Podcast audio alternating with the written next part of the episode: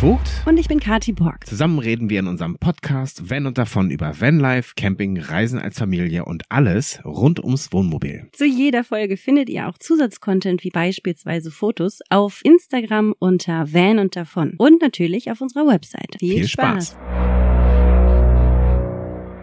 Kati. Baby. Hallo, ihr Lieblingscamper. Das finde ich immer noch komisch. naja, wie würdest du denn unsere Zuhörer begrüßen? Oh. Hi, du? Hi, du. Nein. Hi. Hi, hallo? Nein, ich weiß es nicht. Hm. Fühlt euch bitte geherzt und umarmt. Hallo. Boah. okay, hallo ihr Camper da draußen. Um was geht's denn heute? Heute geht es um das Thema Auflastung, oder? Auflasten. Mhm. Auflasten. Auflastung. Fahrwerksoptimierung. Mhm. Ich weiß noch nicht, was der Untertitel und was der Haupttitel wird. Mal gucken. Was ist beides? Es ist eigentlich, eigentlich ist eine, ein- das Auflasten ist immer mit Fahrwerksoptimierung verbunden. Andere Federungen, manchmal bessere Andere Bremsen. Federung. Ist Mhm. so wie, wie Silikon in den Po Nee, pumpen. nee. das ist überhaupt nicht dasselbe. Was hat mit dem Po mit, mit Federung zu tun? Der Po? Federung? Ja, was federt denn da bitte? Na, das ist doch dein Sitzfleisch, das, was so richtig schwabbelt, wenn man drauf klatscht und. Ey, dieser Vergleich, der zählt für mich überhaupt nicht. Okay, Oh weia. Also ich war bei der Firma Goldschmidt und die haben kein Silikon unter das Fahrzeug gepackt, sondern haben uns hinten eine Luftfederung eingebaut. Okay, einmal tief Luft holen. Oh weia. Zum Glück warst du da nicht dabei bei dem Gespräch. Ernsthaft? Okay, ich hab. Geht's wieder? Oh Mann. Ich glaube, die haben sie auch Silikon an die falsche Stelle gespritzt, oder? Ich hab leider noch nix. Was heißt leider? Ich hab noch nix in mir. Du brauchst doch nix. Oh. Also, so, ich habe eigentlich was vorbereitet, ja? Ah ja, schieß Stell dir vor, du würdest 100 Kilo wiegen. Okay, krass. Was hättest du für Probleme? Was wäre dein Hauptproblem dann? Mich zu bewegen, Zum Beispiel, aufzustehen. du würdest ganz viele Probleme kriegen, weil dein Körperbau, dein Fahrwerk, also dein eigenes, dein Skelett, deine Muskeln, alles, was du so hast, was du mitbringst, gar nicht auf 100 Kilo ausgelegt ist. Schwierig bei meiner Größe und so. Nee, Hm, wahrscheinlich nee, nicht. haut nicht hin, glaube ich, ja. Und ähm, da hast du natürlich als Mensch dann Schwierigkeiten, weil da bleibt dir nichts anderes übrig, als selber abzulassen, also abzunehmen. Du könntest wahrscheinlich ein bisschen Muskelaufbau betreiben, um diese Last zu tragen. Der Verschleiß ist dann ja auch extrem. Absolut.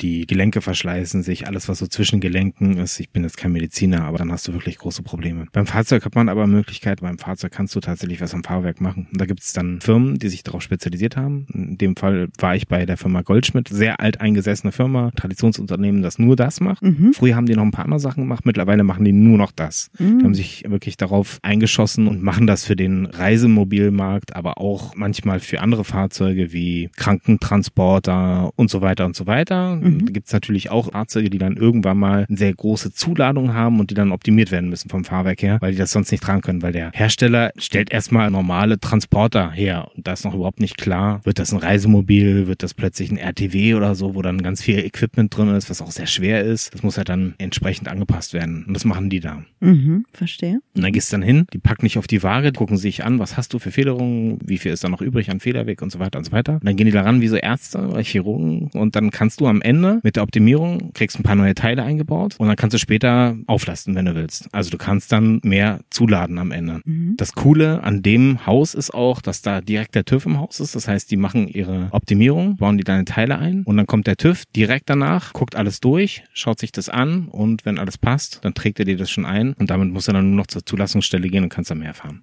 Also mehr Gewicht mit dir rumfahren. Nice. Mhm. Das haben wir gemacht. Hast du gemacht. Machen lassen. Genau, habe ich nicht selbst gemacht. Kann man auch selbst machen. Aber da brauchst du eine richtige Werkstatt, eine Hebebühne, alles Mögliche. Oder? Ja, also das kannst du nicht zu Hause auf dem Hof machen, Ja, okay. beziehungsweise wird sehr beschwerlich. Also es geht schon. Ich kenne einen, der das gemacht hat. Der hat sich hinten diese Luftbälge selber eingebaut. Mhm. Der Sascha, mit dem habe ich ein bisschen geschrieben darüber auch. Und der hat das selber gemacht, aber es ist schon natürlich echt schwer, das ohne entsprechendes Equipment zu machen. Und trotzdem, also machbar ist es.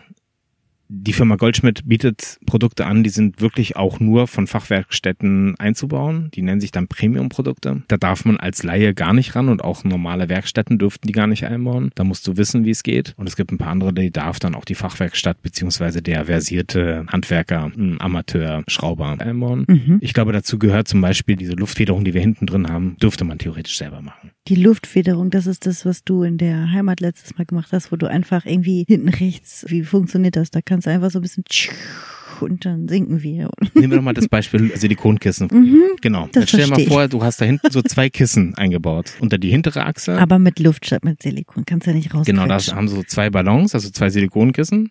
Und da hast du dann ein Ventil drin und der Kompressor. Kompressor ist der klar, was es ist, Mhm. ne? Also dann kannst du Luft reinpumpen. Der ist vorne unterm Fahrzeug verbaut. Und vorne habe ich ein kleines Bedienpanel, da kann ich dann draufdrücken und kann mir dann die Kissen, die hinten drin sind, also wenn du das Silikonkissen jetzt im Po hättest, dann könnte ich dir das mit dem Kompressor aufblasen. Jetzt irgendwie den Brasilienarsch oder den flachen Po, wie du auch immer, kann man dann halt anpassen, was du gerade brauchst.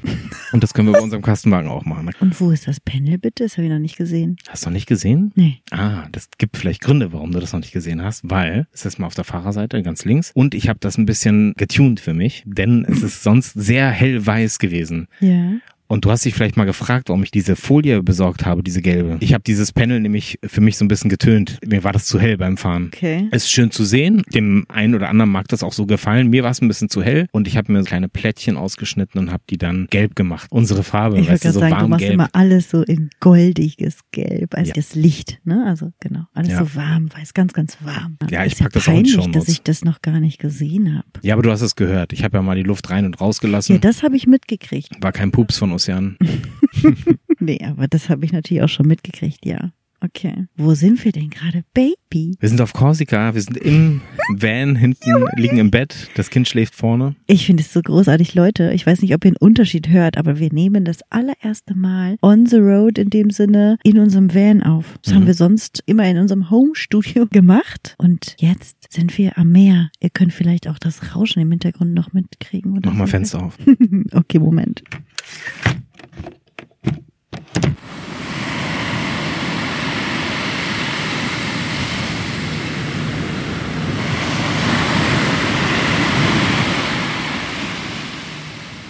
Flupper. Super. Jetzt haben wir wieder einen trockenen Sound. Wir sind auf Korsika im Van, haben unser erstes Intro zusammen aufgenommen für die Auflastungsfolge. Hm. Und jetzt lasse ich euch wieder alleine quatschen, ne? Wir haben ein total schönes Gespräch geführt. Ich habe mit Christoph sehr lange gesprochen. Mhm. Dann haben wir noch einen Special Guest mit dazu bekommen. Uh. Ich war übrigens auch essen mit einem der Geschäftsführer. Uh. Das hat echt total Spaß gemacht. Das ist wirklich eine super nette Firma, super nette Mitarbeiter. Ich habe total guten Eindruck bekommen. Ja, du warst total beseelt, als du da wieder kamst. War wirklich ein sehr angenehmer Besuch. Mhm. Meine ich auch ganz ehrlich, weil das ist natürlich klar, man könnte jetzt denken, so, ja, komm, du hast ja den Podcast aufgenommen und so. Natürlich sagst du jetzt nichts Schlechtes oder so. Aber wenn ich das explizit sage, dann meine ich das auch wirklich Ich wollte so. gerade sagen, also ich kenne dich ja und ich weiß immer, du bist da so ein wahnsinniger Prinzipienmensch und dir ist sowas super wichtig. Mhm. Insbesondere das, die Beziehung und das Zwischenmenschliche. Und wenn du dich nicht mit denen verstanden hättest, hättest du gesagt, die sind professionell oder findest natürlich trotzdem gute Worte dafür. Aber man merkt einfach immer, ja, du hattest einfach wahnsinniges Glück. Abgesehen von der menschlichen Komponente ist das eine super professionelle Bude. Die Leute wissen alle genau, was sie machen. Ich finde es immer interessant, ne? Die machen wirklich genau das, was sie am besten können und die machen auch nur das. Hm. Ja, man kriegt dann ein richtig gutes Gefühl. Mhm. Das Fahrzeug fährt rein und du weißt, hier wird nicht gefuscht oder so. Mm. Keine Chance. Ich bin auf jeden Fall gespannt auf Christa und den Special Guest und überhaupt das ganze Gespräch. Und euch wünsche ich dabei viel Spaß. Danke, danke. Ich sitze jetzt hier mit Christoph Müller im Waldürn. Das liegt genau wo? Das liegt im Neckar-Odenwald-Kreis, also Mhm. im schönen Odenwald. Zu Zeiten, wenn man immer nach Google Maps fährt, dann fährt man irgendwo hin und weiß gar nicht mehr so hundertprozentig, wo man ist. Ich glaube, ich bin so ungefähr zwei Stunden über Stuttgart. Sagen auch immer grob äh, zwischen Würzburg und Heilbronn. Ihr habt ja ein relativ großes Werk. Bevor wir zu Goldschmidt an sich kommen, möchte ich noch kurz ein bisschen was zu deiner Person sagen. Du bist äh, gelernter Mediengestalter für digitale und Printmedien. Du hast mir aber vorhin schon verraten, dass das eine dir mehr liegt als das andere. Ihr habt euch in der Ausbildung so ein bisschen gebettelt. Äh, ja, also es ist nicht ganz so. Also ich habe Fachrichtung Print. Das ist, wenn man in der Druckerei quasi lernt oder Ja. mehr das Papier quasi im Vordergrund ist. Das war Mhm. halt damals einfach noch so. Und wenn man in der Druckerei lernt, sowieso. Aber die Drucker und die Grafiker oder Mediengestalter, die sind oft so ein bisschen, äh, da wird oft ein bisschen gekeilt, wer ist jetzt schuld, wenn was schief läuft. Und ja, man muss auch sagen, damals war es oft so, dass der ein oder andere dann gar nicht sich interessiert hat, was in der Druckerei abgeht. Mich hat's immer sehr interessiert. Also wenn ich irgendwas gemacht habe und sei es nur eine kleine Visitenkarte, bin ich wirklich jede Vorstufe durchgegangen, jede Abteilung durchgegangen und äh, mich hat's immer brennend interessiert, wie sieht dann tatsächlich die Visitenkarte aus, wenn sie bei der Druckmaschine rauskommt. Mich schon immer gefragt, warum manche sich nicht für die Dinge interessieren, die so drumherum passieren. Das Schöne ist ja, das merke ich auch bei dir, dass du ein gutes Wissen hast zu dem, was hier in den Werken passiert, was Goldschmidt macht. Sonst würden wir dieses Gespräch auch gar nicht miteinander führen. Wir hatten ja zwischendurch schon überlegt, ob wir noch einen Geschäftsführer mit dazu nehmen oder ob wir das Gespräch mit dem Werkstattleiter führen oder, oder, oder. Aber am Ende sind wir doch dahin gekommen, dass wir das Gespräch führen können, weil es auch keine komplette Nerd-Folge wird. Nerd-Folge, so nennt Kart immer die Folgen, wenn ich zu technisch werde oder mich mit Gesprächspartnern zu sehr in Details verlaufe.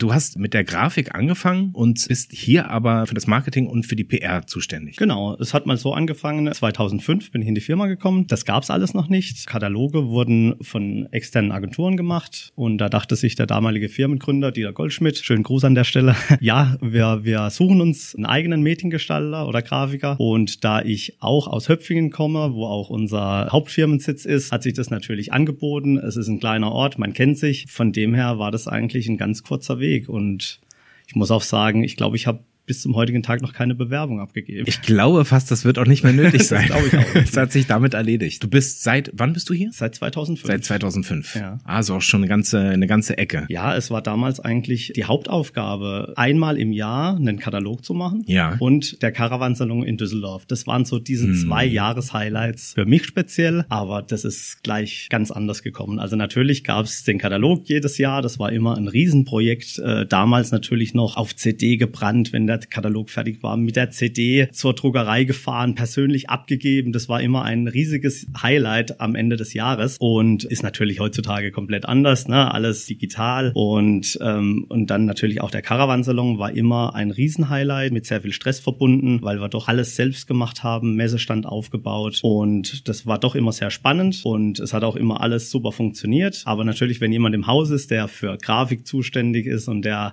ja irgendwie schöne Sachen gestalten kann, kommen dann ziemlich schnell auch mehr Aufgaben auf einen zu.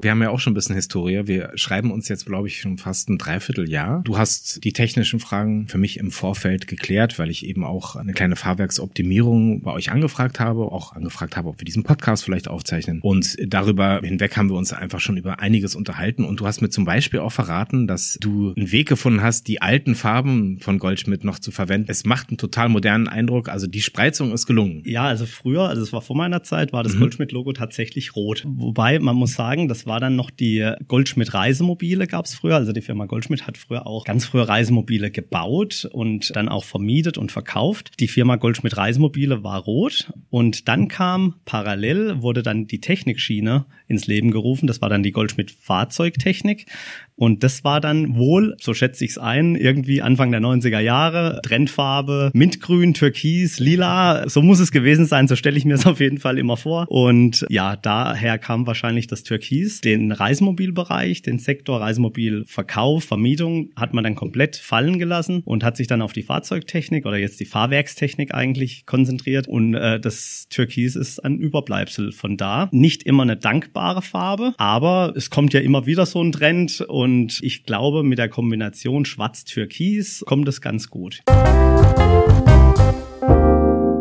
Jetzt habe ich mir ein bisschen angeguckt, wie ist es denn überhaupt dazu gekommen, dass ihr das macht, was ihr heute tut? Und da bin ich auf einen Ausbauer gestoßen, der nennt sich Geocar. Es war zwar weit vor meiner Zeit, aber mir sagt's was, natürlich, ja. Das waren damals Hersteller von so Wohnkabinen, die größtenteils auf Allradfahrzeuge, Pickups gebaut wurden und Geocar war tatsächlich eine Eigenmarke von Goldschmidt. Ach, echt? Okay. Also Geo, das GE, das G und O, die beiden Anfangsbuchstaben von Goldschmidt Goldschmidt quasi, deswegen ja. das GOK. Das war tatsächlich ein Reisemobil, das damals noch der Dieter Goldschmidt ins Leben gerufen hat und auf einen, ich glaube, auf so einen alten Mitsubishi L300 oder wie sie heißen, gebaut haben. Ich kann es jetzt nicht genau sagen, wie lange das gemacht wurde. Es wurde dann irgendwann fallen gelassen, aber ja, wahrscheinlich auch einfach, weil es kamen dann einfach andere Firmen, die exorbitant größer waren und die Firma Goldschmidt hat dann auch den Weg gewählt, die Fahrwerkstechnik voranzutreiben das eine hat aufs andere aufgebaut irgendwo. Also man hat Fahrzeuge gebaut und hat dann gemerkt, okay, die werden jetzt so schwer, dass das serienmäßige Fahrwerk das nicht mehr tragen kann, die Federung das nicht mehr federn kann. Und dann hat man sich halt überlegt, irgendwas zu machen. Zwangsmäßig, ne? Ich habe auf der Webseite gelesen, genau. dass, dass das wirklich vor Gericht ging damals, also dass dieser Fahrzeugaufbau das einfach nicht mehr gehalten hat, zu schwer, zu hoch, die Kombination, die Physik passte nicht mehr Genau.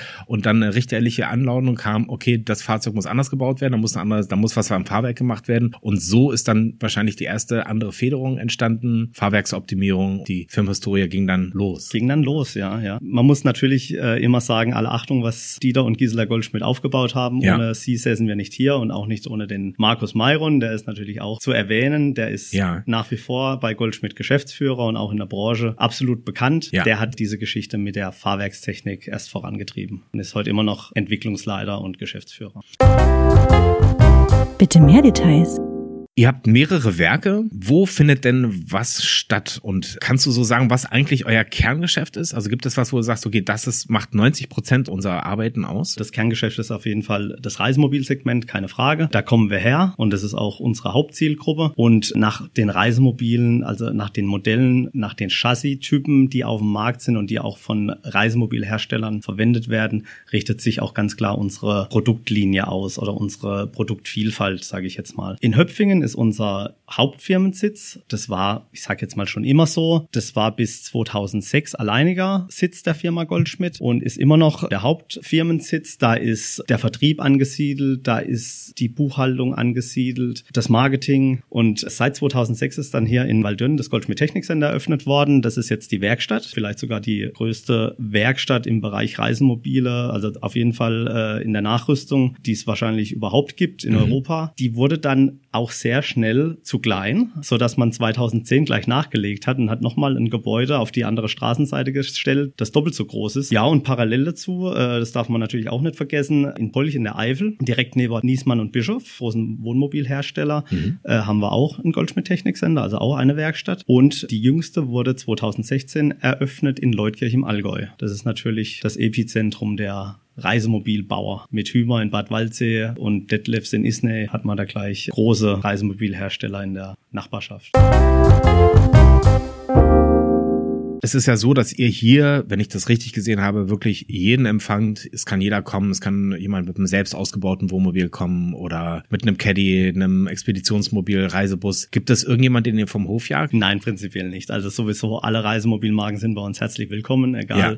ob große Reisemobile oder kleinere Campervans. Es kommen auch sehr viele Rettungsdienste, es kommen Kommunalfahrzeuge, Industriefahrzeuge, Pferdetransporter, also quasi alles, was auf der Basis eines Kleintransporters beziehungsweise eines leichten Nutzfahrzeugs gebaut ist, kommt zu uns, weil uns ist es dann relativ egal, ob auf dem Fiat Ducato ein Reisemobil aufgebaut ist oder tatsächlich ein Pferdetransporter.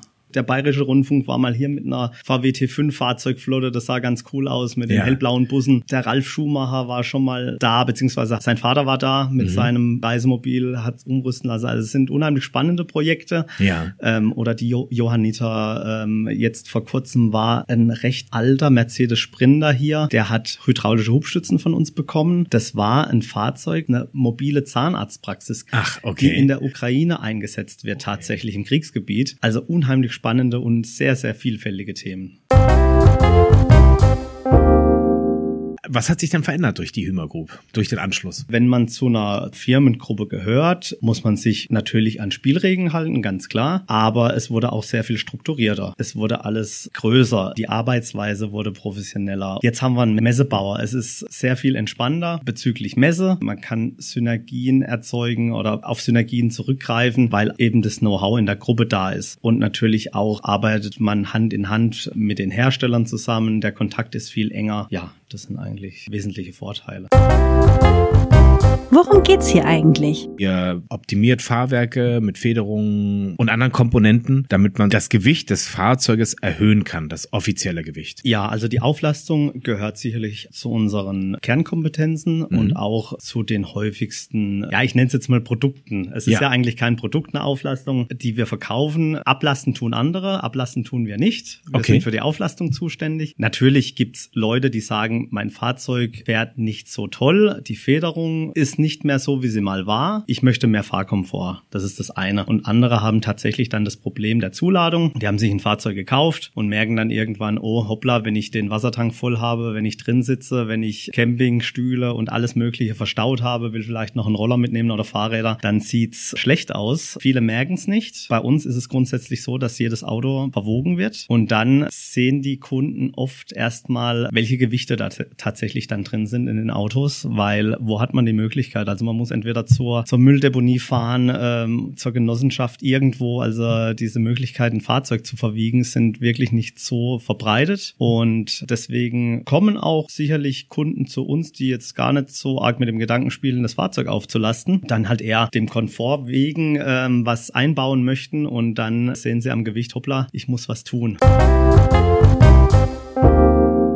dieses Auflastungsvorhaben, wenn ich mich jetzt ein bisschen kundig mache, kann ich da im Internet schon herausfinden, was ich beispielsweise mit dem Leitchassis machen kann oder nicht machen kann? Oder ist das etwas, was ihr jedes Mal individuell betrachten müsst, von Fahrzeug zu Fahrzeug? Wir haben sowohl in unserem Katalog als auch bei uns auf der Website einige Beispiele, gerade für die Fahrzeuge, die am weitesten verbreitet sind. Das ist natürlich der Ducato nach wie vor. Da haben wir so ein bisschen aufgelistet, was für Umbaumaßnahmen es gibt, welche Gewichte kann ich erreichen. Allerdings äh, spielen dann auch noch andere Faktoren eine Rolle, wie zum Beispiel die Rad-Reifen-Kombination. Also es nützt keine Feder was, wenn die Räder beziehungsweise die Reifen diese Last nicht tragen können. Es gibt sicherlich Firmen, das hatten wir früher auch, die bieten ganze Auflastungstabellen an oder da findet man im Katalog oder in, auf der Website äh, ganze Auflastungstabellen. Man kann sich ein Fahrzeug raussuchen und sieht dann, was möglich ist. Aber es ist eben nicht immer möglich. Da spielen dann eben verschiedene Faktoren noch eine Rolle. Und bevor dann der Kunde tatsächlich enttäuscht ist, er bildet sich ein, er kann sein Fahrzeug auf viereinhalb Tonnen auflasten und dann kommen da zu uns und dann geht's doch nicht und dann gehen doch nur vier Tonnen, warum auch immer, oder 3,85 Tonnen, dann sagen wir, okay, ruf bitte an oder schreib uns eine Mail, schick uns deine Fahrzeugpapiere, vielleicht noch ein Foto vom Typenschild und dann können wir dann schon rauslesen, was möglich ist. Und ja, es ist kein kompliziertes Thema, aber es ist ein komplexes Thema, würde ich behaupten. Habe ich mitbekommen, weil wir haben uns ja auch ein paar Mal ausgetauscht und es ist schon nicht nur Mathematik, man muss immer noch mal betrachten, was für ein Fahrzeug geht es eigentlich und die Kombination, funktioniert das so überhaupt? Und was ich total interessant fand und was für mich auch absolut schlüssig ist, ist, dass du auch da sagtest, man müsste mal zum Beispiel nach den Bremsen gucken. Reichen denn die Bremsen eigentlich bei dem Gewicht, was man anstrebt? Und das muss ich sagen, habe ich auf der Straße auch gemerkt, wenn ich voll beladen bin und alle Tanks voll sind, merke ich wirklich richtig, wie es nachschiebt. Also es macht ja. beim Bremsen einen Riesenunterschied, leer zu fahren oder voll zu fahren. Natürlich natürlich, wenn ich mir jetzt Gedanken drüber mache, ich laste auf und fahre dann, ich sage jetzt mal als Beispiel beim Leitchassis jetzt eine halbe Tonne mehr umher, ist das ein Riesenunterschied. Und das Fahrverhalten wird sich auch dahingehend verändern. Natürlich darf man dann auch nur noch 100 auf der Autobahn fahren und so weiter. Das ist natürlich dann auch verständlicherweise muss das Fahrverhalten dann auch angepasst werden. Aber es macht ähm, total Sinn, dass man sich die ganzen Komponenten, auch diese ganze Kette an Komponenten anguckt. Wir nehmen auch keine Bremsenumrüstungen vor. Also es ist dann so, wenn halt ein Ducato da ist, der hat eine kleine Bremsanlage, da ist dann halt bei dem und dem Gewicht Schluss. Da gibt's dann auch nichts drüber zu diskutieren. Es geht halt dann einfach nicht mehr. Das wurde überprüft. Das wurde natürlich auch im Auflastgutachten so bescheinigt. Und wenn dann ein Maxi-Chassis vorliegt mit einer größeren Bremsanlage, kann man auch mehr zulässiges Gesamtgewicht auflasten quasi oder auf ein höheres Gewicht auflasten. Ist denn so ein Umbau rein theoretisch selbst umsetzbar? Ich weiß, es gibt Pakete, die man von euch kaufen kann. Also der Einzelhandel hat ja sowas durchaus auch im Angebot, dass man die Bälge für hinten selber erwerben kann, den Kompressor selber einbauen kann und eine Federung vorne einbauen kann. Ist das machbar? Was braucht man dafür? Ist das mit sehr viel handwerklichem Geschick verbunden? Wie würdest du das einschätzen? Es gibt bei uns Produkte, die dürfen nicht selbst eingebaut werden. Also Ach, okay. unsere sogenannten Premium-Produkte, so nennen wir unsere Vollluftfederungen und auch unsere hydraulischen Hubstützen, da setzen wir intensive Schulungen voraus, die bieten wir auch an. Nicht für den Privatmann natürlich, sondern für Werkstätten. Und wir haben natürlich auch in Deutschland und sämtlichen europäischen Ländern unsere Goldschmidt Premium Partner. Die sind alle geschult. Die dürfen alle Hubstützen und Vorluftfederungen einbauen. Ja, natürlich könnte das vielleicht auch ein normaler, sage ich jetzt mal, äh, Kfz-Mechaniker. Aber es ist dann doch schon sehr speziell, gerade die Hydraulik natürlich und auch bei der Vorluftfederung. Da muss man dann schon wissen, was man tut. Bei uns dauert so ein Einbau auch auch den ganzen Tag. Und es gibt auch Produkte wie Zusatzluftfederungen, also die serienmäßige Stahlfederung bleibt da bestehen und es werden zusätzliche Luftbälge eingebaut oder auch Schraubenfedern an der Vorderachse. Das kann normal jede Werkstatt machen, jede Autowerkstatt oder auch mal ein geschickter Privatmann, der das notwendige Equipment hat. Verstehe. Ja. Und die Ambition. Das Und die Ambition, ja, genau. Okay, es gibt natürlich, das haben wir hier schon oft erlebt, immer wieder Sonderfälle, wo die Kunden dann tatsächlich sagen, okay, ich bin doch froh, dass ich zu euch gekommen bin. Ich habe mir überlegt, das selber zu machen, aber ich habe mich dann doch entschlossen, warum auch immer. Und es hat sich im Endeffekt ausgezahlt, weil gerade bei den Reisemobilen ist es natürlich so, man hat ein Chassis drunter, das, das mag vielleicht in den meisten Fällen gleich sein, das Chassis an sich von Fiat oder von Ford, von Mercedes. Allerdings ist natürlich auch der Reisemobilbauer dazwischen, der baut Tanks drunter, der nimmt irgendwelche Änderungen vor und dann kann es natürlich auch mal zu Überraschungen kommen, weil auch nicht jedes Reisemobil ist unten drunter gleich. Also es kann durchaus sein, dass zwei vermeintlich identische Reisemobile nebeneinander stehen und unten ist dann doch irgendwas anders. Ähm, bei dem konkreten Beispiel war dann tatsächlich die Aufnahme oder wie man es auch nennt von dem Anschnallgurt genau an der Stelle, wo der obere Halter quasi von der Zusatzluftfederung angeschraubt werden sollte. Und dann war es so, dass wir hier in der Werkstatt natürlich sehr schnell reagieren können. Wir haben alles da, da wurde dann ein, ein Halter abgeändert und das könnte dann natürlich ein Privatmann oder vielleicht auch eine Werkstatt, die wüssten ja gar nicht, okay, darf ich das überhaupt, darf ich da jetzt irgendwie was wegflexen oder vielleicht muss sogar ein, ein eigener Halter gebaut werden. Also das sind alles so Sachen, gerade auch Hubstützen zum Beispiel kommt es oft vor, dass es keine Standardkonsolen gibt, wo dann ein Fahrzeug halt einfach kommt und dann guckt man sich das an und dann baut man was. Und das kann halt dann nur eine erfahrene Werkstatt, hier jetzt bei uns in Waldünn oder Polch und Leutkirch.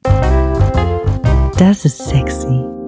Und da gibt es noch einen Vorteil, denn ihr habt den TÜV gleich mit am Haus. Das heißt, wenn man das Ganze danach noch eintragen möchte oder abnehmen lassen möchte, dann habt ihr jemanden Ansprechpartner, der euch kennt, der eure Produkte kennt, der eure Arbeitsweise kennt, der wahrscheinlich auch weiß, wenn ihr da jetzt mal eine Halterung abgeändert habt, bisschen zurechtgeflext habt und so, dass ihr wisst, was ihr macht und der euch die trotzdem abnehmt. Ich muss ganz ehrlich sagen, ich habe in Berlin überhaupt keine guten Erfahrungen gemacht mit dem TÜV. TÜV, äh, Dekra, KÜS, GTÜ, was auch immer es da alles so gibt. Das ist echt schwierig. Die machen Einzelabnahmen nur super ungerne. Eigentlich alles, was Standard ist, okay, aber alles, was nicht Standard ist, nee, danke. Und da habt ihr es im Süden doch wesentlich einfacher. Da sind die das auch, äh, sind einfach diese Reisemobilbranche auch, glaube ich, anders gewohnt und Einzelabnahmen werden da ganz anders gemacht. Aber es ist natürlich hier am Haus nochmal was ganz anderes. Und das wäre auch einer meiner Fragen gewesen. Guckt der TÜV-Prüfer da einfach nur mal ganz kurz aufs Papier und guckt, naja, hier, das und das Paket ist verbaut worden. Ja, ist okay, ich mache ein Häkchen drunter. Oder guckt der schon sich das Fahrzeug noch individuell an und sagt, das möchte ich aber einmal sehen. Bei uns in Waldünn ist es tatsächlich ja der Glücksfall, dass der TÜV wirklich bei uns im Haus ist. Das Ja. heißt, der TÜV ist jeden Tag da. Nicht nur um die äh, Fahrzeuge oder die Montagen abzunehmen, sondern man arbeitet auch tatsächlich ganzjährig Hand in Hand, weil wir ja auch Gutachten, eigene Gutachten erstellen müssen, Auflastgutachten, Teilegutachten. Da ist der TÜV natürlich ständiger Ansprechpartner. Aber auch in unseren anderen Werken in Waldünn und in Leutkirch und Polch ist der TÜV jeden Tag vor Ort und nimmt dann quasi die eingebauten Produkte ab oder Auflastungen ab. Das ist da genauso. Es ist natürlich so, dass man sich kennt und dass auch der TÜV weiß, dass wir sowas jeden Tag machen. Ich kann es jetzt schlecht einschätzen, wenn man jetzt zu einem externen TÜV fahren würde, ob der dann erstmal sagt, oh, was macht denn ihr da irgendwie? Das, das habe ich ja noch nie gesehen. Bei uns ist es natürlich so, das sind die TÜV-Prüfer, die, die kennen uns, die nehmen das jeden Tag ab und ähm, wir haben für all unsere Produkte oder für fast alle unsere Produkte ein Teilegutachten. Da wird dann schon überprüft, ist die Montage korrekt durchgeführt. Allerdings unsere Jungs machen das ja auch tagtäglich und schon seit vielen, vielen Jahren. Also da gibt's eigentlich keine Probleme. Wenn er weiß, dass er Daniel das macht, dann geht er da nicht mehr mit der Lupe ran. Oder jetzt auch äh, in deinem konkreten Fall haben wir ja auch ein bisschen was vorab geklärt. Das ist natürlich der Trend, gerade bei den Camper-Vans, die ja immer mehr kommen. Das ist ja ein unheimlicher Boom, gerade junge Familien und jüngere Leute, die dann auch natürlich eine coole Optik haben wollen. Die machen sich dann natürlich AT-Reifen drauf, die fahren Delta-Felgen und so weiter. Und äh, die standardmäßigen Felgen unterscheiden sich dann doch ein bisschen von den Felgen, die jetzt heutzutage oft fahren werden. Das muss man dann immer noch sehr genau prüfen. Das ist dann schon ein bisschen ein Aufwand. Der Gutachtenabgleich, was ist der Ist-Zustand tatsächlich am Auto? Was steht im Gutachten drin? Wie verhalten sich die Abrollumfänge? Welche Felgen und welche Radreifenkombination wird vom Gutachten abgedeckt? Muss ich eine Einzelabnahme vornehmen? Das sind alles so Sachen, die halt vorab geklärt werden können. Und wenn der TÜV natürlich permanent im Haus ist, äh, überhaupt kein Problem.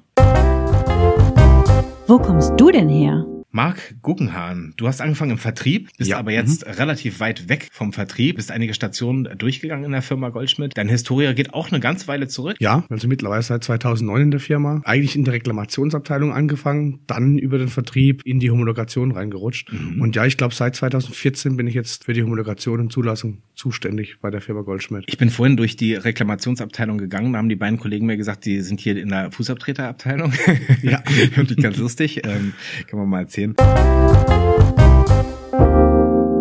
Dem Bereich, den du größtenteils betreust, nämlich äh, Gutachtenerstellung und das, was am Ende viel Arbeit im Hintergrund ist, die man erstmal wahrscheinlich gar nicht so sieht, aber die natürlich extrem wichtig ist, weil hat man ein gutes Gutachten, ist natürlich jeder Einbauprozess leichter, spielt auch in der Abnahme leichter. Das heißt, du arbeitest wahrscheinlich viel Hand in Hand mit dem TÜV. Beschreib doch mal ganz kurz, wie so deine Tätigkeit ist und wie ihr das überhaupt handhabt. Also hast du ein neues Produkt in der Hand? Wie kommt es dann zu dem neuen Teilegutachten? Mhm. Ja, gern. Grundsätzlich, der TÜV kommt bei uns schon zum Einsatz, wenn wir überlegen, welches Produkt wir auf den Markt bringen möchten. Da wird im Vorfeld schon abgestimmt, was für Prüfungen sind notwendig, um überhaupt eine Zulassung zu erreichen, ja, oder zu erlangen. Das geht eigentlich immer schon seit, seit ich ja hier bin, Hand in Hand mit allen möglichen Prüforganisationen in Deutschland. Also ob das jetzt der TÜV ist, die DEKRA, auch in, in allen Landesteilen in Deutschland, auch im Ausland. Wir arbeiten auch mit DEKRA in Tschechien zusammen zum Beispiel. Ja, ist schon, ist schon sehr, sehr aufwendig. Dann geht's eigentlich schon an die Prüfungen von den einzelnen Produkten. Es kommt darauf an, was für ein Produkt das ist, ja. Also ähm, bei einem Federsystem geht's dann eher um die subjektive Beurteilung, um Festigkeiten, was die, was die Bauteile an sich betrifft. Geht man auf eine Auflastung, da wird auch viel am Fahrzeug selbst geprüft. Das heißt zum Beispiel Bremse, die Lenkung, ähm, die Fahrwerksfestigkeit an sich, also was hält der Rahmen aus, was hält die Achse aus. Ja, und das geht eigentlich alles Hand in Hand mit dem TÜV. Und danach geht's eigentlich schon an, ans Papier erstellen. Das heißt natürlich erstmal Prüfberichte, die müssen sauber geschrieben sein. Die Auswertung muss natürlich erfolgen durch den TÜV. Und dann machen wir uns Gedanken, wie wir die Gutachten so schreiben können, dass sie auch draußen, nicht nur hier bei uns in den eigenen Werken, sondern auch draußen auf dem Markt von den, von den Sachverständigen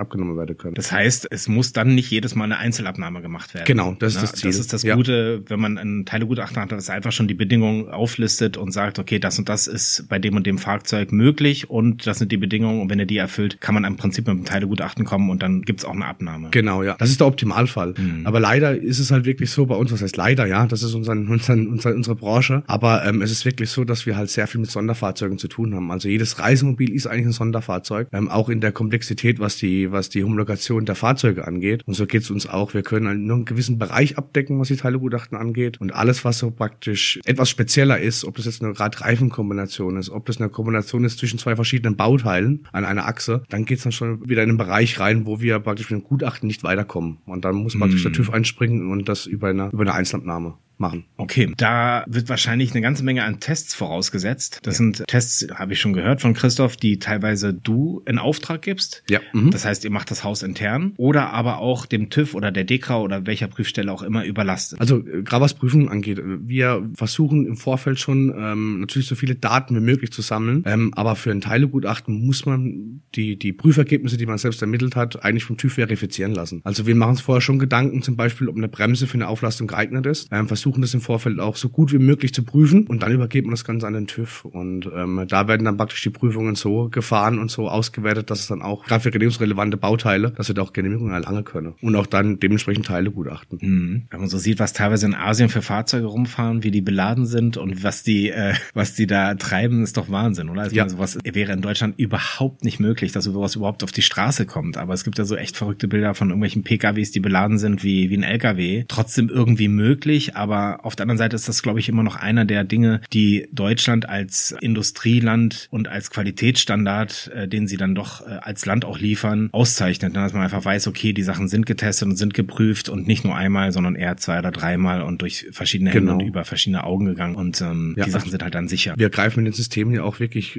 deutlich in die Fahrsicherheit ein. Ja. Also ob das jetzt ein Federsystem ist oder eine Auflastung, mehr Gewicht bedeutet auch gleichzeitig ein schweres Fahrzeug, was natürlich auf die Fahreigenschaften wieder eingreifen kann. Und das ist schon extrem wichtig, dass das abgeprüft ist. Und der Gesetzgeber schreibt auch genau vor, wie es zu tun ist und was, was erfüllt sein muss. Also wir haben immer Grenzwerte, die wir einhalten müssen. Und sobald diese überschritten sind, kriegen wir auch kein Teilegutachten. Also Hm, verstehe ich. funktionieren aber nicht. Ja. Ist da viel Karenz eingerechnet oder würdest du sagen, das passt schon so, die Vorgaben, die wir bekommen? Oder sagst du, das ist teilweise ein bisschen sehr streng, da könnte man ruhig noch ein bisschen nachlassen? Also Es man ändern kann man es wahrscheinlich eh nicht, aber Ja, also ist schon, es ist schon streng, macht aber auch Sinn. Also Mhm. ähm, man muss ja auch sehen, was so die Basis ist. Also ein Fahrzeughersteller macht sich auch von vornherein schon Gedanken, ähm, wie viel Sicherheit baue ich da ein in die, in die einzelnen Bauteile. Und wir können natürlich nicht die ganze Sicherheit abgreifen. Also von einem Rahmen, wenn man sagt immer so doppelte Sicherheit ist, ist immer ganz gut. Da können wir natürlich nicht irgendwie sagen, wir nehmen da 80 Prozent der Sicherheit weg und lasten damit auf, sondern da gibt es schon eine Grenze. Man sagt so im Schnitt immer 20 Prozent von dem, was ähm, das Serienfahrzeug kann, können wir noch oben drauf packen und dann ist da die Grenze. Ja, großartig. Vielen Dank, dass du uns äh, kurz mal in deine Tätigkeit hier hast einblicken lassen. Ja, sehr und, gerne. Ähm, jetzt wende ich mich wieder an den Christoph. Danke dir. Danke.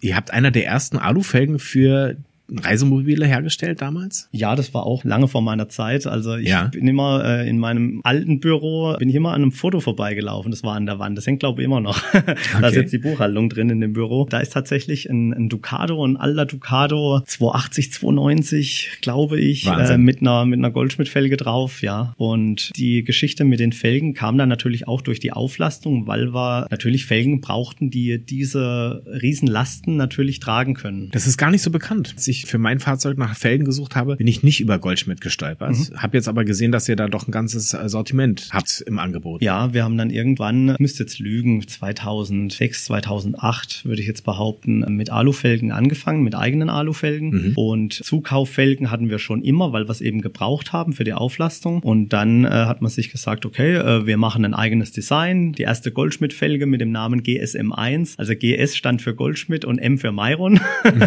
und der Name ist immer noch erhalten. Das ist vielleicht eine witzige Anekdote. Also wir haben immer noch die GSM-Felgen äh, im Angebot und natürlich eine viel größere Produktvielfalt, weil natürlich auch andere Fahrzeuge dann dazu kamen. Ja, also die, die sehen nicht nur schön aus, sondern die haben auch eine, eine sehr hohe Tragkraft, dass wir die für die Auflastung benutzen können. Und man sieht auch, wenn man drauf achtet, also ich bin einer, der natürlich immer drauf achtet, wenn ich jetzt in, in Hamburg mal bin, privat in Urlaub oder so und man kommt an irgendeinem Stellplatz vorbei oder gerade in Hamburg, wo der Fischmarkt ist, halten als immer mal ein paar Wohnmobile und dann sage ich zu meiner Frau, guck mal, das ist eine Goldschmidt-Felge. Also Bodenfreiheit. Ich glaube, als ich das damals mal angesprochen habe, hast du schon so ein bisschen gestört und hast du, ja, also Bodenfreiheit ist jetzt nicht unser Hauptziel. Bei uns geht's eher um andere Sachen.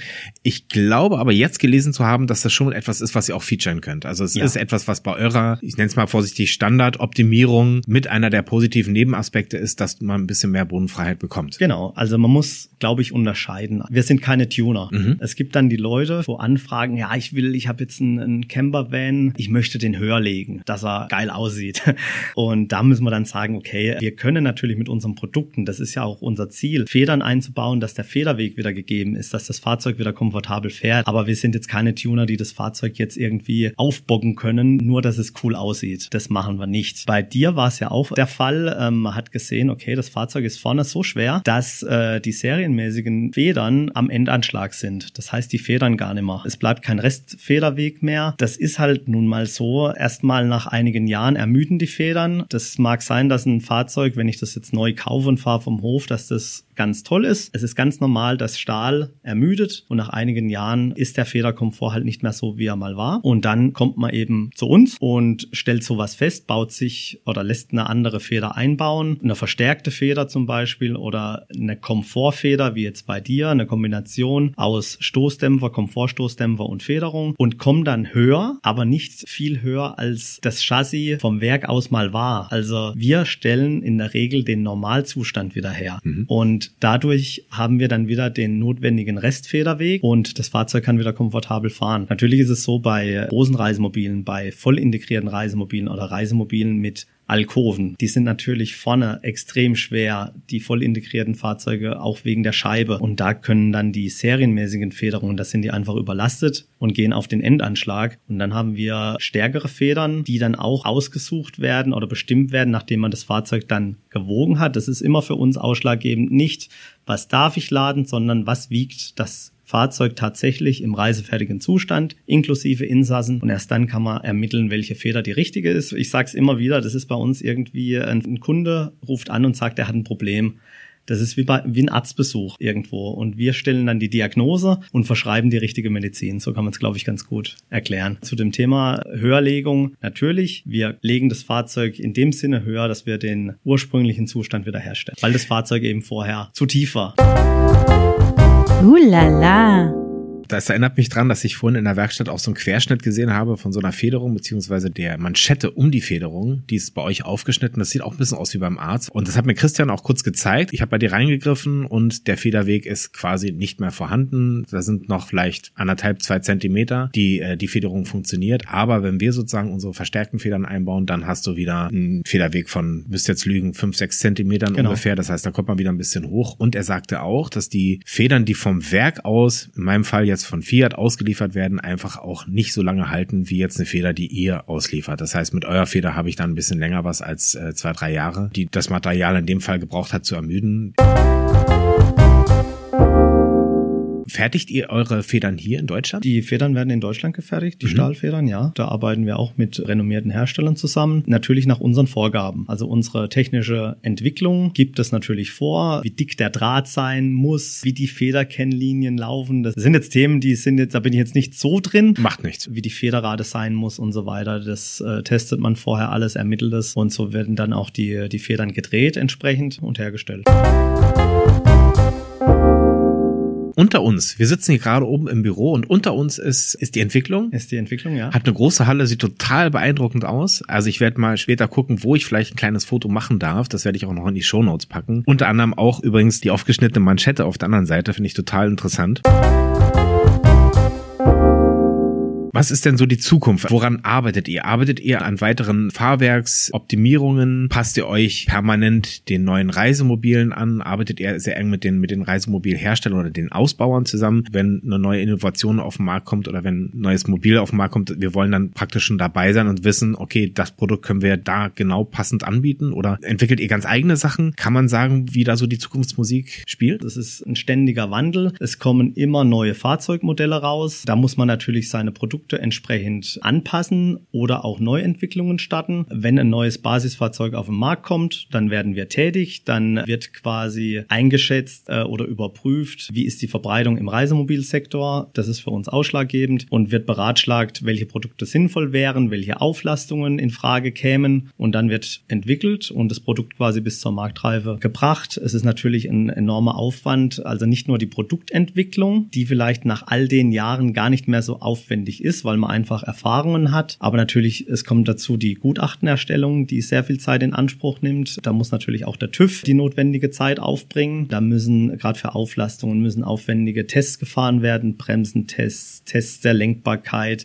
dann die ganzen elektronischen Assistenzsystemen, die natürlich immer mehr kommen. Die Fahrwerksfestigkeit muss getestet werden. Und das sind alles so Sachen, die natürlich sehr aufwendig sind und auch sehr viel Geld kosten. Aktuell ist der Ford Transit sehr stark im Kommen. Der Fiat Ducato hat seit Corona oder sehr große Lieferschwierigkeiten und jetzt sieht man immer mehr den Ford Transit auf dem Vormarsch. Das ist zum Beispiel ein Projekt, das wir aktuell verfolgen. Also auch, ich sage jetzt mal, für uns ist es die Standardpalette, Luftfederungen anzubieten, Auflastungen anzubieten.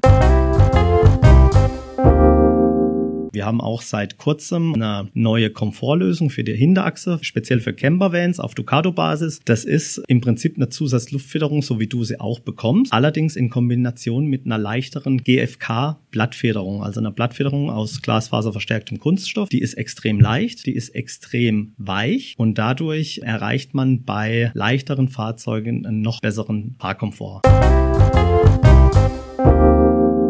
Es gibt immer mal wieder, also jetzt haben wir ähm, vor drei Jahren eine neue Hubstütze rausgebracht, die HLC Smart mit neuer Steuerung, mit App-Steuerung. Das sind natürlich Großprojekte, die nicht jedes Jahr anfallen, das muss auch nicht sein. Oder auch eine Vollluftfedersteuerung. Also das war früher auch, als wir mit Vollluftfederung angefangen haben, da hat man halt Steuerungen zugekauft und dann irgendwann hat man dann einfach gesagt, Mensch, äh, wir machen unsere eigene Steuerung und verbaut jetzt Vollluftfederungen mit der sogenannten Air Drive Control. Das ist unsere eigene Goldschmidt-Steuerung, die speziell für uns entwickelt wurde oder in unserem Haus entwickelt wurde mit einem coolen Touch-Bedienteil. Da kann ich auch mein Fahrzeug damit wiegen über den Luftdruck. Das sind alles so nette Cool. Geschichten eigentlich, wo wir wieder beim Wiegen sind natürlich. Und das sind so Großprojekte, die dann halt nicht jedes Jahr natürlich neu gemacht werden. Das ist auch überhaupt nicht nötig. Aber jedes Jahr fallen natürlich Anpassungen an, weil irgendein Fahrzeug dann auf einmal in der Werkstatt auftaucht, das so noch nicht da war. Da ist dann irgendwie, kommt ein Fahrzeug, man dachte, man kennt es, es ist auch nicht kommuniziert, dass es ein neues Fahrzeug gibt vom Hersteller und auf einmal ist da ein Stabi drin, der vorher nicht drin war. Zack, die Luftfederung passt nicht mehr. Und dann muss man natürlich recht schnell tätig werden und entsprechende Halter neu konstruieren oder abändern.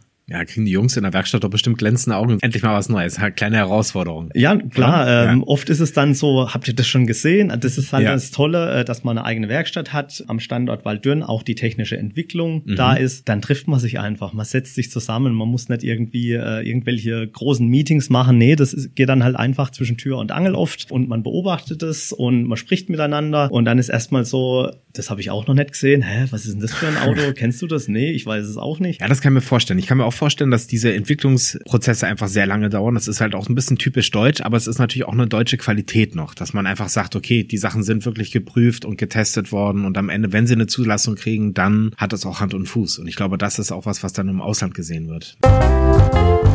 Jetzt wird's heiß. Ihr habt Partner in Japan? Wir haben äh, Partner in Japan tatsächlich. Dann kriegt man Bilder von der Messe in Japan, Ja. wo praktisch unser oder mein Design irgendwie natürlich immer nach wie vor stolz dabei, irgendwie, wenn man sowas sieht. Die nutzen natürlich unsere Fotos, die nutzen unsere Grafiken, unsere Designs und man kann natürlich nichts lesen. Also es ist dann alles auf Japanisch in Türkis.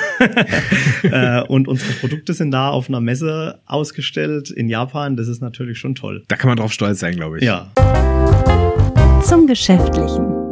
Die eine Frage, die man ja sonst manchmal auch nicht stellen soll, aber wir stellen sie gerne, weil ich glaube, das ist eine Sache, die die Hörer auch total interessiert. Was kosten denn eure Produkte ungefähr? Also wo fängt's an? Auf der Hinterachse, man sagt, man möchte beispielsweise nur eine Luftfederung haben, bei einem Kastenwagen beispielsweise hinten und vielleicht sogar den Einbau sel- selber vornehmen, bis hin zu der Vollluftfederung, Komplettpaket und so weiter. In welchem Preissegment bewegen wir uns denn ungefähr? Ein beliebtes Produkt ist von uns auf jeden Fall die Zusatzluftfederung. Natürlich der Ducato immer noch das Fahrzeug im Reisemobilsektor. Und hier liegen wir äh, circa bei 1600 Euro inklusive Montage. So eine Zusatzluftfeder hast du auch. Du hast jetzt ein Paket bekommen. Du hast ja auch noch die Vorderachse umrüsten lassen mit unseren Komfortfederbeinen. Weil das auch eine beliebte Kombi ist, haben wir unsere Camber Plus Pakete. In deinem Fall das Camber Plus Smart Paket. Das ist praktisch dann das Root Comfort, nennt sich das Federbein, das Komfortfederbein für die Vorderachse. Und die Zusatzluftfederung, da liegen wir circa bei 2900 Euro inklusive Montage. Und natürlich nach oben hin, es gibt die Vollluftfederungen. Das ist dann die High-End-Lösung, Vorderachse, Hinterachse mit Luftfederung. Die serienmäßige Stahlfeder fliegt komplett raus und wird durch Luftbälge ersetzt. Da sind wir dann schon in einem Preissegment, äh, da geht's dann schon bei ca. 8700 Euro bewegen wir uns dann schon mit Montage. Das ist dann schon ein Premium-Produkt, aber natürlich auch ein High-End-Produkt, also was den Fahrkomfort betrifft und Steuerungsmöglichkeiten. Was wir noch anbieten natürlich in dem High-End-Sektor sind dann die unsere hydraulischen Hubstützen, wo wir dann bei ca. 6500 Euro inklusive Montage anfangen. Das Gewicht der äh, Produkte, die ihr einbaut, das ist ja auch immer so eine Sache. Man kommt her, man möchte auflasten und dann werden ein paar Modifikationen am Fahrzeug vorgenommen. Kommt denn durch die Modifikation oder durch die Fahrwerksoptimierung Gewicht dazu? Es kommt sicherlich jetzt bei dir, bei der Vorderachse sicherlich nicht, weil die alten Federbeine kommen raus, die neuen kommen rein. Das gibt sich sicherlich nicht viel, wenn überhaupt. Äh, an der Hinterachse kommt jetzt in unserem Fall die äh, Zusatzluftfederung dazu. Da sind wir, glaube ich, bei circa 16 Kilogramm mehr. Diese Luftfederung hinten, ist es schon mal passiert, dass die geplatzt sind? Können die platzen? Bei der Fahrt kann man dann weiterfahren, wenn sie platzen würden? Also ich behaupte mal, dass sie an sich platzen durch zu hohen Luftdruck. Nein. Okay. Der Berstdruck, also der Druck, ähm, bei dem die Luftbälge platzen, liegt bei etwa 18 bis 20 Bar. Das kriege ich mit dem Kompressor nicht zusammen. Also der Kompressor, der schafft, glaube ich, maximal 10 Bar und also da ist man total safe. Mehr ist auch überhaupt nicht notwendig. Also jeder, der, ja, wenn man sich auf einen Autoreifen äh, mal konzentriert oder das ähm, vor Augen führt, also ein, ein Rennradreifen ist schon extrem mit 7 bis 9 oder 10 Bar, aber 10 Bar sind schon eine Menge. Und 18 bis 20 Bar ist eigentlich Wahnsinn.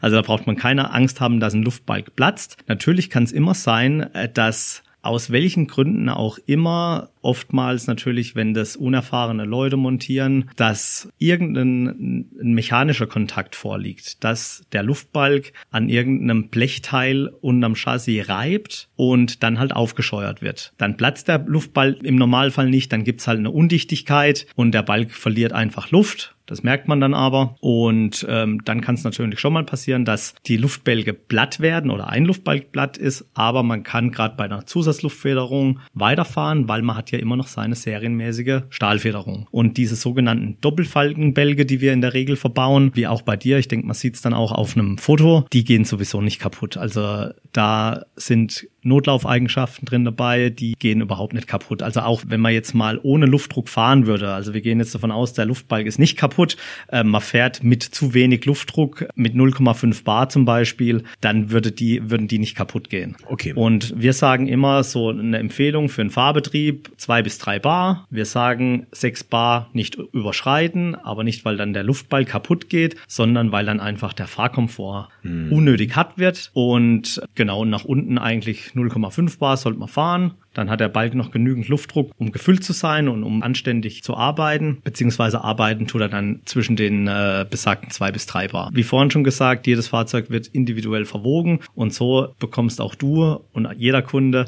seinen individuellen empfohlenen Luftdruck quasi, mhm. mit, mhm. nach dem man sich richten kann. Natürlich äh, hat man mit der Luftfederung dann den Vorteil, wenn du jetzt irgendwo an eine steile Rampe fährst, Hofeinfahrt, Fähre, ein großes Thema, dann kannst du natürlich äh, die Luftfeder aufpumpen und das Heck hebt sich an, der Böschungswinkel wird vergrößert und somit setzt du nicht auf.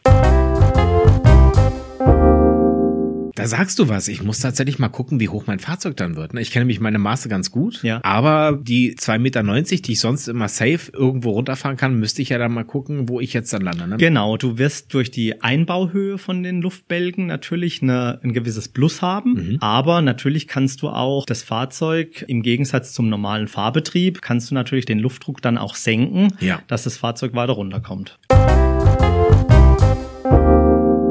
Wie verbessert sich denn das Fahrverhalten beim Einbau von den Federungen? Also jetzt mal allgemein gesagt. Ja. Nicht unbedingt jetzt ein spezielles Paket, sondern was kann man sagen, inwiefern wird man das spüren beim Fahren? Das ist auch immer ein interessantes Thema, weil ich denke, dass das viele Leute gar nicht so auf dem Schirm haben. Der Fahrzeughersteller, Fiat, Mercedes und so weiter, die bauen natürlich ein Fahrzeug, ein Fahrzeugchassis, ein Basisfahrzeug und wissen erstmal noch gar nicht, was wird da draus eigentlich gemacht. Das Chassis kann zu einem normalen Transport Transporter werden, es kann zu einem Werkstattfahrzeug werden, es kann auch zu einem Krankenwagen werden oder auch zu einem Reisemobil. Das weiß der Fahrzeughersteller natürlich nicht. Also was macht er? Das Fahrzeug muss im beladenen Zustand einigermaßen fahren und es muss auch im Leerzustand einigermaßen fahren. Also bleibt nur noch eine Kompromisslösung im Prinzip. Aber wenn dann natürlich ein schwerer Reisemobilaufbau draufkommt, dann ist es zwangsläufig so, dass die serienmäßigen Federn eben nicht dafür ausgelegt sind, wie auch, also keinerlei Vorwurf an den Fahrzeughersteller. Er kann es ja nicht ändern oder er kann es ja nicht beeinflussen irgendwo. Für jedes Segment ein eigenes Fahrzeug rauszubringen, eine eigene Fahrwerksabstimmung rauszubringen, ist äh, zum einen unwirtschaftlich, aber auch unmöglich irgendwo. Für die Industrie eigentlich gar nicht machbar. Ja, ja, ja. genau. Und dann kommen wir natürlich ins Spiel. Der Kunde ruft an und sagt, Mensch, ich habe da ein Fahrzeug gekauft, das war am Anfang ganz toll, aber nach nur kurzer Zeit habe ich dann gemerkt, okay, die Spannkraft der Federungen, der Federkomfort lässt nach, was kann man machen? Und dann kommen wir natürlich mit unseren Produkten und beraten den Kunden dann, was für sein Fahrzeug notwendig ist oder zu empfehlen wäre. Im Großen und Ganzen kann man sagen, dass man einfach noch ein bisschen weicher fährt. Gerade beim Ducato, die Vorderachse ist so ein Paradebeispiel, die ist von Haus aus unheimlich hart. Mhm.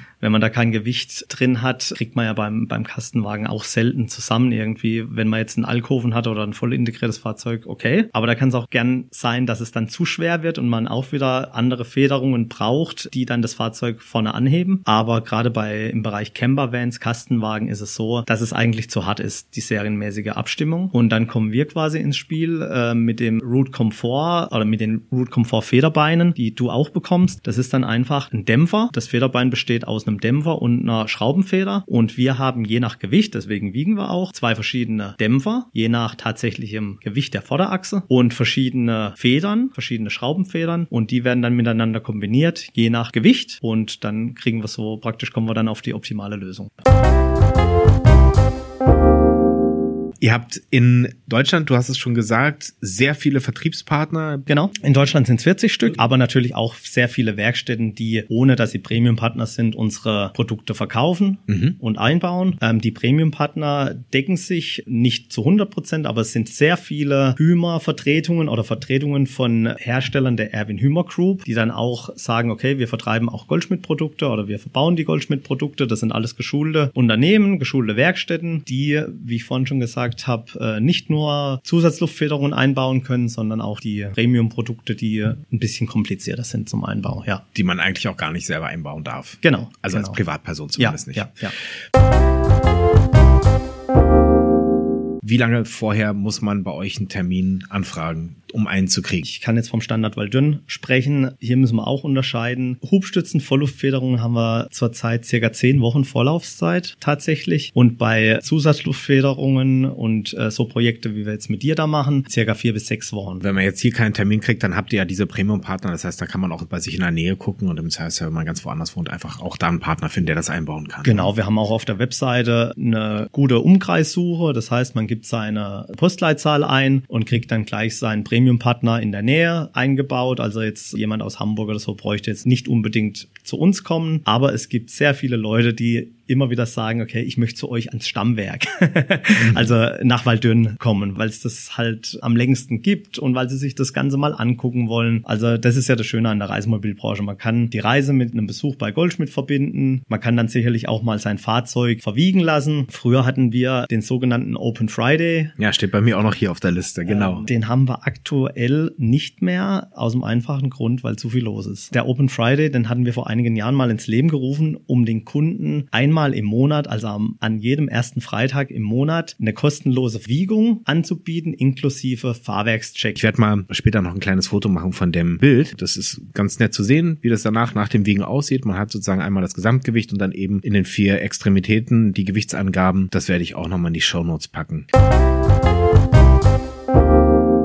Vorhin habe ich noch vergessen zu erwähnen, äh, wir sind auch unheimlich stolz drauf, dass wir im Jahr 2016 konnten wir am Standort Höpfingen eine eigene Schlechtwege-Teststrecke eröffnen. Also wir haben bei uns äh, eine eigene Rüttelpiste mit verschiedenen Abschnitten, Kopfsteinpflaster, Sinuswellen, Schlaglöcher. Also diese Strecke ist tatsächlich dafür gemacht, um Produkte und auch Fahrzeuge kaputt zu fahren. Also auf diesen Strecken wird dann ein Fahrzeugleben simuliert und das nutzt seit 2018 auch die Erwin Hümer Group, nämlich am Standort Höpfingen ist tatsächlich auch das Testsender der Erwin Hümer Group angesiedelt seit 2018. Das heißt, die Jungs äh, machen den ganzen Tag, testen die ganze Fahrzeuge, also jedes Fahrzeug, das von Marken der Erwin Hümer Group entwickelt wird, kommt zu uns nach Höpfingen und wird äh, sozusagen auf Biegen und Brechen unter die Lupe genommen, wird über die Piste gejagt und wird kaputt gefahren. Also das Fahrzeug kann man dann wegschmeißen, sage ich jetzt mal. Also es werden Komponenten getestet. Jeder Kühlschrank, der in Fahrzeugen der EHG verbaut wird, wird getestet, wird in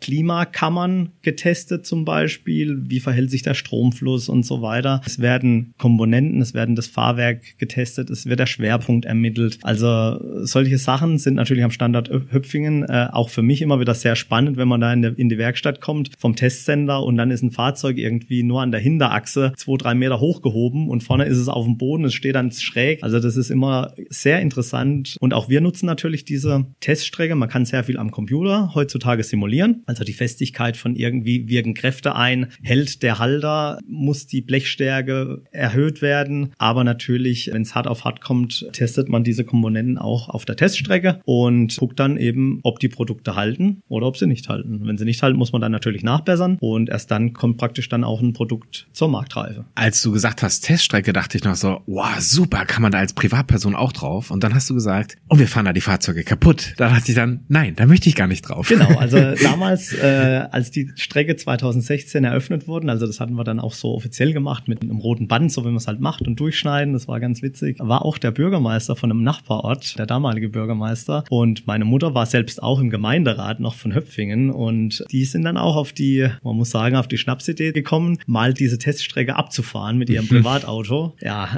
äh, die waren recht schnell wieder unten. Also es ist, äh, selbst wenn man irgendwie Okay. mal ausweichen muss, also die, die Teststrecke verläuft parallel zu unserer Firmenzufahrt. Ja. Und wenn man da mal drauf fährt, also es macht keinen Spaß. Christoph, vielen Dank. Es hat unheimlich viel Spaß gemacht und es war gar nicht schlimm. Perfekt. Das wird auch das letzte Wort sein. Das lasse ich dann dir.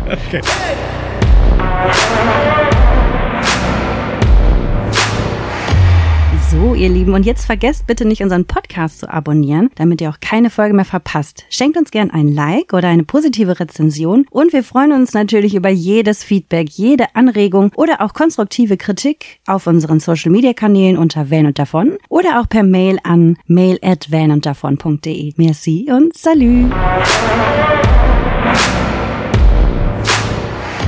Produktion, Designzimmer, Musikton und Schnitt Raphael Vogt, Idee und Redaktion Raphael Vogt und Kati Borg, Sprecherin der Kapitel Kati Borg. Unser Basisfahrzeug Fiat Ducato 2,3 Liter Turbodiesel in L4 H3.